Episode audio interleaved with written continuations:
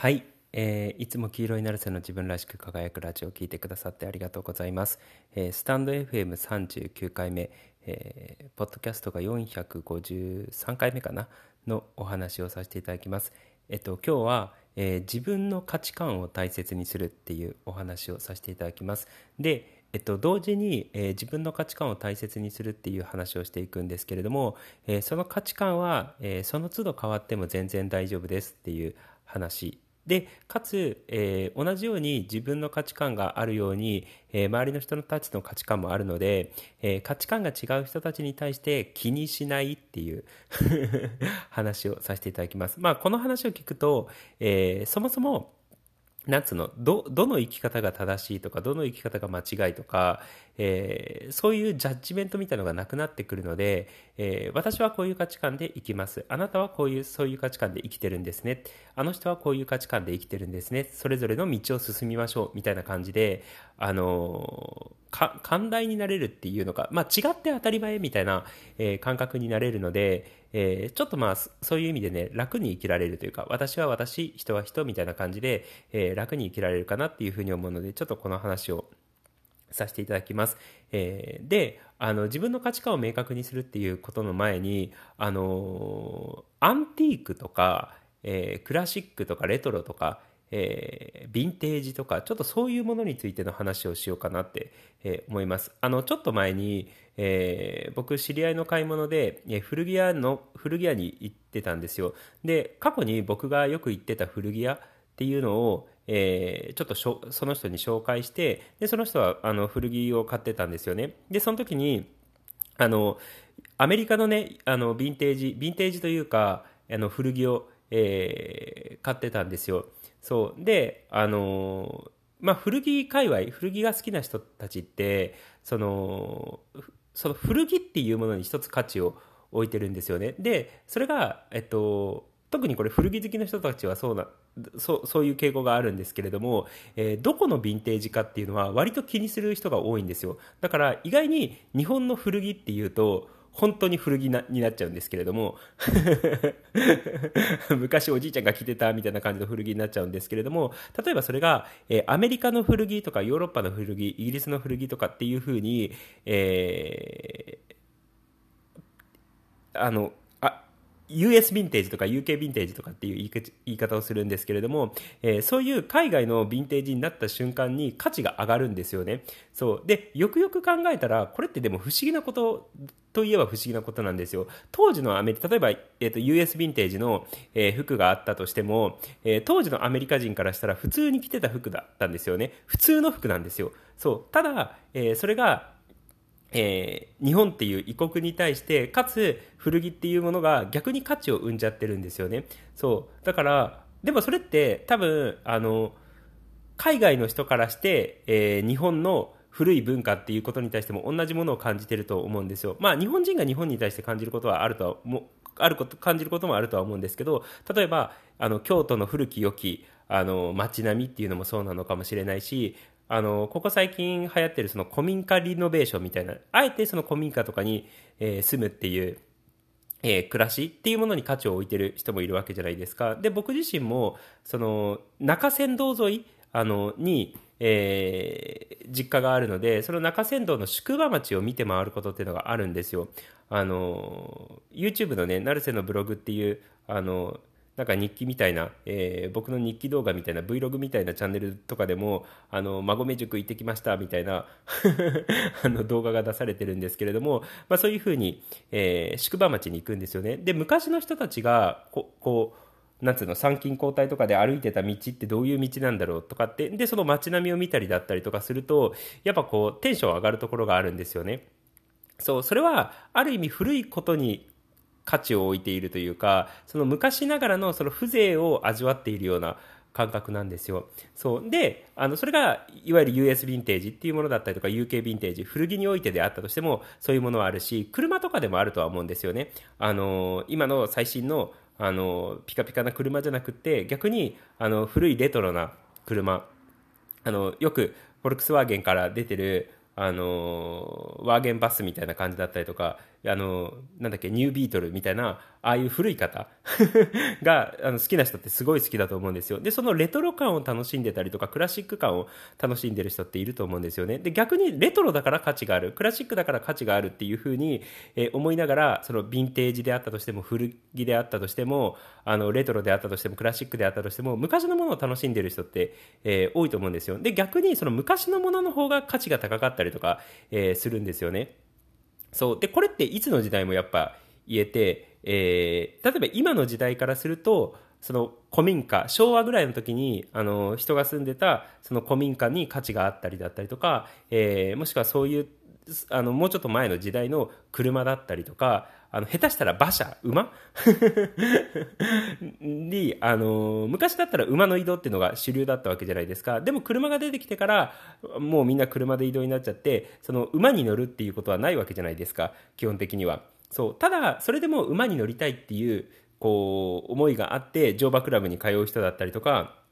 なんか、どっかのこう、歴史の街で、あの馬馬車にこう揺られてお金払って馬車に乗るっていう人もいると思うんですよね。それはある意味、車の方が移動が早いのにもかかわらず、あのその馬車に乗るっていうその風情を味わってたりだったりとか、馬での移動っていう風情を味わってるわけじゃないですか。それって、ある意味昔の移動手段に対して、あの、今の方が価値を見出してるっていうことなんですよね。で、それがヴィンテージにも言えるし、もちろんその、よく楽器とかで言う、あの、ギターのヴィンテージとか、あの、家具とかでもそうですよね。家具の、あの、ヴィンテージものの家具だったりとかでも、あの、今、も、もともとその安い値段で売られてた時よりも高い値段になっちゃってたりとかするわけじゃないですか。希少価値が上がっちゃったりとかして。そう。で、それは、こう、古きを楽しむ、なんか味わうっていう価値観みたいのがあると思うんですよね。で、もちろん、新しいものが好きっていう人ももちろんいるだろうし、そう。で、逆にそのヴィンテージを楽しむっていう感覚であったとしても、今の時代から、えー、見たヴィンテージっていうのと、また100年後に、えー、100年後のあの地球の人たちがこう暮らしてる場合、え、今のこう生活で僕らが普通に使っている、えー、テレビだったりとかスマホとかもヴィンテージにっていう領域におそらく入るんですよね。こう古いがゆえにいいみたいなことを言われてしまう時代におそらく来ると思うんですよ。僕らが今普通に使ってるものであったとしても。そう。だから、これって、あの、単純に世代によって、もしくは時代によって、えー、自然と価値観っていうのが移り変わってきて、何に価値があるのか、何に興味があるのかっていうのは、もう移ろいでってしまうものだなっていうのはすごい思うんですよね。よく世代間のギャップっていうのはすごく、あの、誰しもが感じると思うんですよ。よく言われるのが、えーおじいちゃんおばあちゃんたちが最近の若若い者はっていう言葉を言ってその若い者たちのその行いに対して憂いるみたいなあの不満を言うっていうのが、えー、あるんですけれどもでも実はこれってどの時代にもあったんですよね。江戸時代にもそういうのあったんですよ。あの江戸時代の年寄りが若最近の若者はって言ってたしそれが、えー、明治であったとしても大正であったとしても大正明治のおじいちゃんが最近の若者はって言ってたんですよ。どの時代であったとしても最近の若者はって言われてたんですよね。そうそれはどの時代であったとしてもその世代間において絶対その価値観とかえー、その人たちが大切にしているものっていうのが変わってってしまうんですよ。で、当たり前ですよね。育った環境が違うので、戦後に、えー、育った、幼少期を育っ幼少幼少期、戦後、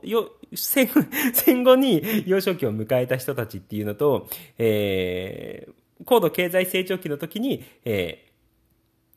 幼少期を迎えた人たちって全然価値観が違うと思うし、その、要は社会のムードっていうのが、あの、そのバブルだったりとか高度経済成長期だったりとかの場合って、その社会のムードっていうのがすごく希望に満ち溢れてて、よしよし行くぞみたいな感じだったわけじゃないですか。そういう希望に満ち溢れている時代において幼少期を過ごした子供たちっていうのと、逆に戦争中だったりとかに、えー、そういう絶望の最中に中に とか戦後の絶望の最中の中に、えー、幼少期を育幼少期育ってきた子供って、その社会のムードが違うので、絶対価値観ってやっぱ変わってきてしまうんですよ。ってことを考えたときに、これどの時代にも言えるわけじゃないですか。それぞれの時代でそれぞれのことが起きているので、あの、必ず、えー、その時代時代のムードに合った、えー、その雰囲気の中で育ってきた子供っていうのは、えー、違う時代に育ってきた子供たちっていうのと全く違う価値観を身につけるっていうのは、いわば当たり前なんですよね。で、それを考えたときに、価値観が世代間でこうギャップが生まれたりだったりとか、世代間で全然違う価値観を持ってしまうっていうのは、いわば普通なんですよ。そう。だから、それを考えたときに、あの若者はとか、あの、最近の年寄りはとかっていうことではなくて、その時代に生まれたら誰しもがそういう価値観になってただろうなっていう予測がつくので、それを考えたら、あの、どの世代のどの価値観であったとしても、まあ、致し方なく生まれてきたんだなっていうのは、なんとなく目に見えてくるんですよ。そう、あの、例えば今のこう僕の YouTube のチャンネルだったりとか、ポッドキャストとかスタンド FM、えー、聞いてる人からすると、あんまり物物っていう人って少ないと思うんですよ。あの、どちらかというと心の充足っていうこと、もしくは愛されるとか満たされるとか、えー、自由とか、そういうところに対して価値観を覚える人たち、えー、もしくは人間的な魅力を増していくっていうことに対して価値観を覚える人たちが多いと思うんですよね。そう。でも、あの、もっと昔の段階で物とか食べ物がなくって、えー、困ってた時代は確かにあったんですよ。で、そういう時に幼少期を育った、幼少期過ごしてきた子供からすると、やっぱり物を大切にしたいとか、物が欲しいっていう思いもあるだろうし、食べ物をこう、なんつうの、かき集め、かき集めるっていう言い方が正しいかわかんないんですけれども、えー、食べ物をもの求める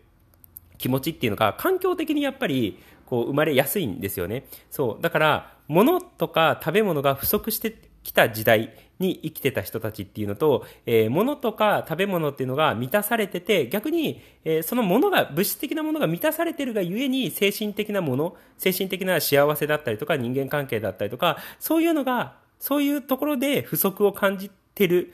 で、えー、育ってきた幼少期、幼少期育ってきた、子供たちっていうのは、全然やっぱ価値観が違うわけじゃないですか。物に重きを、の価値観を置いている世代っていうのと、えー、精神に、あの、重きを置いている世代っていうのがやっぱ分かれるんですよね。思いっきりざっくり言うと。そう、もちろん細かいところはいろいろあると思うんですけれども、思いっきりざっくり言うと、あの、物に価値観を置いている世代、えー、心に価値観を置いている世代。でもそ、そその違いっていうのは何で生まれたのかっていうと、そういう社会的な背景があったからそういう価値観が生まれてきてしまったっていうことなんですよ。そう。だから、そう考えると、その世代観においてギャップ、あの、価値観のギャップが生まれたりだったりとか違いが生まれるのは、もはや自然なんですよね。そう。だから、あの、お互いがお互いを否定する必要がなくなってくるっていうことなんですよ。新しい時代に生まれた子供たちなのであれば、その時代背景に合った価値観が絶対生まれるので、えー、何かしら新しい考え方とか、えー、その子供たちにとって大切なものっていうのが、僕らにとって大切なものとはまたちょっと違ってくるのは当たり前なんですよね。そう。って考えたときに、えー、価値観やっぱ別にそれぞれあっていいっていうことがよくわかると思うんですよ。で、かつ、その価値観っていうのは、その人たちが生まれてきた時代背景、もしくは社会的な背景によって、自然とそういうふうに生まれてしまうので、もちろん細かいところはいろいろありますよ。その過程の、雰囲気の背景によってこういう価値観が生まれたとかっていうのは絶対あるので、えー、その国の、日本のその時代的な背景だけじゃなくって、個々の家庭の背景とか、個々の家庭の雰囲気によって、えー、特定の価値観が養われていったっていうのは絶対あるとは思うんですよね。そう。だから、あのー、でもそういうことを考え、そういう背景が分かってくると、あ、じ、それ、私の価値観っていうのはこういう背景から生まれたんだな。で、逆に、えー、あの人の価値観っていうのは違うあの、ああいう背景があったから生まれたんだなってことがわかるので、そう、そもそも価値観が違うっていうのは当たり前なんだっていうことがよく理解できるんですよ。で、そうなった時に他人を否定する必要もないし、で、逆に自分は自分の価値観、自分が大切にしているものに対して、えー、生きていけばいいとは思うんですよね。で、もちろん生きていく中で価値観が変わることっていうのは普通にあるので、時代だったりとか生活環境が変われば、あ、これが大事だなって思うことっていうのは、えー、変わってくると思うので、そう、だからその都度自分の価値観、えー、今どういう生き方がしたいのか、どんな人間でありたいのか、どんな人生を送りたいのかっていう、えー、価値観を明確にして、その自分の価値に沿って、え生きていっていただけるといいのかなって、え思います。で、え自分も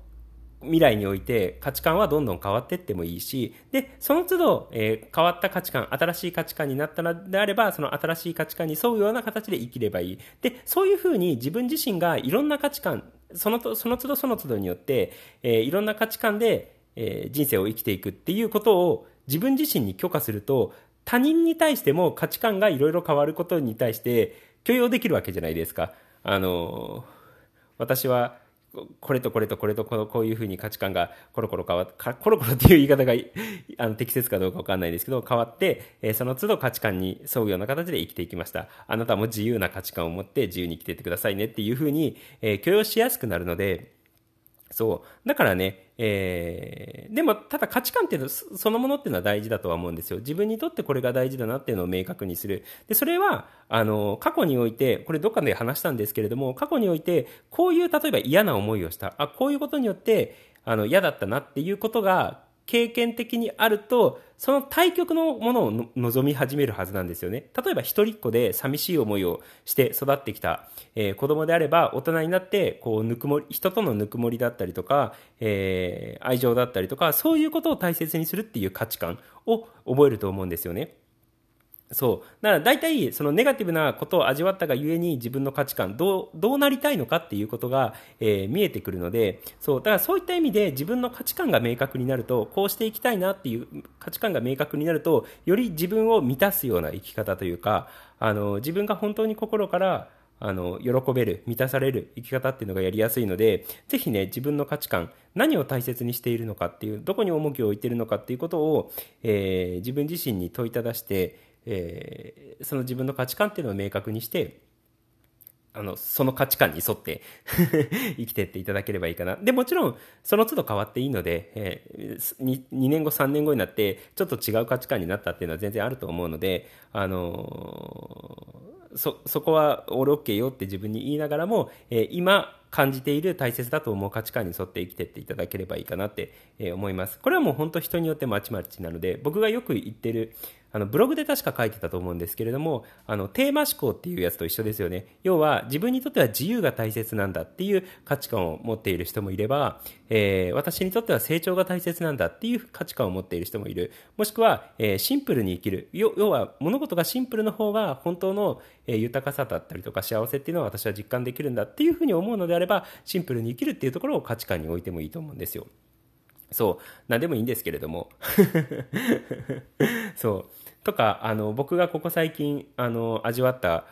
ことで言うと、まあ、そのシンプルに、あの、近いんですけど、あ、本当に物が少ない方が豊かだなっていうことを、あの、すごく実感した経験があったので、あの物の少ない暮らしっていうのは物理的なものを溜め込まないっていうのはなんかやっぱ大事にしたいなっていうのは僕の中の一つの価値観だったんですよ。そう。だからだからちょっとあのミニマリストまでいかなかったとしてもミニマリスト的なこう思考をやっぱ持ってるんですよね。物だけじゃなくてこととか人間関係においても全部をシンプルにしていくっていうことをあの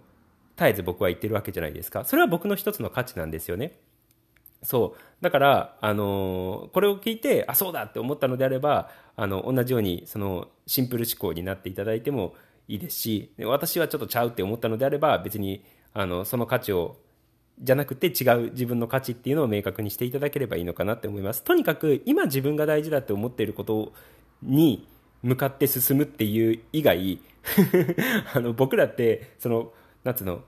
あの行動しようがないわけじゃないですか。自分が大事だって思ってる。自分がこれを望むって思ってる方向に進む以外のその行動の選択っていうのはありえないと思うので